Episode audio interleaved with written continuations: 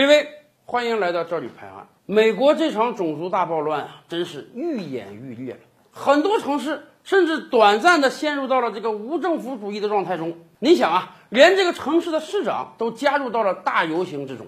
好吧，如果只是游行，大家表示一下愤慨，这个问题都不大。这也能够给美国很多白人一个警醒：你们不能再歧视黑人了。问题是，有的城市啊，恐怕已经发生了质变。比如说，悲剧发生那个城市，人家城市的议员都已经通过投票了，要求这个城市啊把警察局解散掉。什么意思？这个罪恶不是警察发生的吗？不是听说这些年来经常有警察歧视黑人吗？干脆我们把这个毒瘤啊从根儿上挖掉啊！我们这个城市以后啊不要警察了，这样不就没有警察对于黑人的歧视了吗？您别说，这还真是个方法啊！脚上生个疮了，不去治疮，把脚砍掉。要是头上也生疮怎么整？难道把脑袋也要砍掉吗？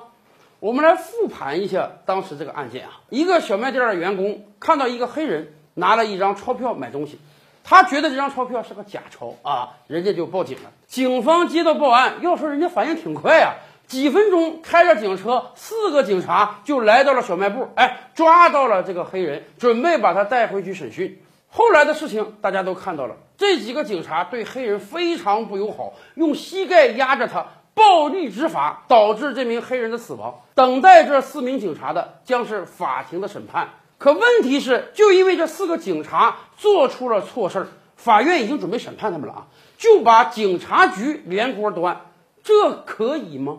这四个警察接到了报警，他们去抓嫌犯，这个举动是正义而正当的。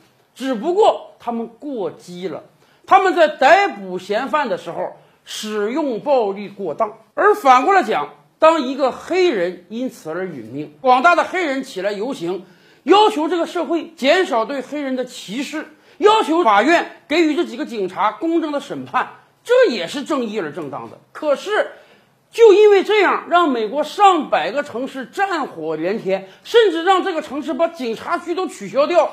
这不也是一种过当吗？今天有很多民调显示，因为黑人的暴乱，特朗普总统的支持率下跌了百分之十以上。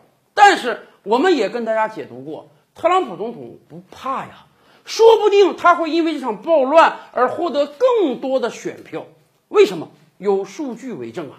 今天高达六成的美国人支持特朗普总统的评判行为，支持他调动军队和警察。在各个城市禁止人们游行，禁止人们暴乱。为什么？作为一个普通人，我们当然知道有的警察不是什么好人，有的警察存在执法过当的行为。但是我们更清楚，不能因为警察中有败类就把警察局取消掉啊！美国今天很多城市是个什么状态了？有的人经常讲，你到美国旅游啊，在大城市有些街区你不要去，那些街区恐怖到你报警，警察都不敢去。在这样一个状态下，美国老百姓更知道警察的作用有多大呀！可以想见，如果一个城市未来没有警察了，那么马上这个城市的治安将变得非常差。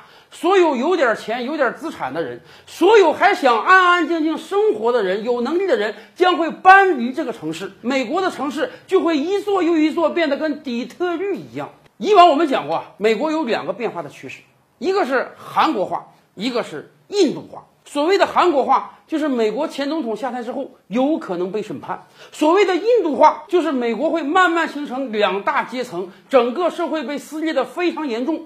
而今天。我们可以判断，如果美国连警察局都没有了，那么美国将巴西化。什么意思？很多城市、很多街区将被黑帮所统治啊！更多大千世界，更多古今完人，点击赵吕拍案的头像进来看看哦。赵吕拍案，本回书着落在此。欲知大千世界尚有何等惊奇，自然是且听。下回分解。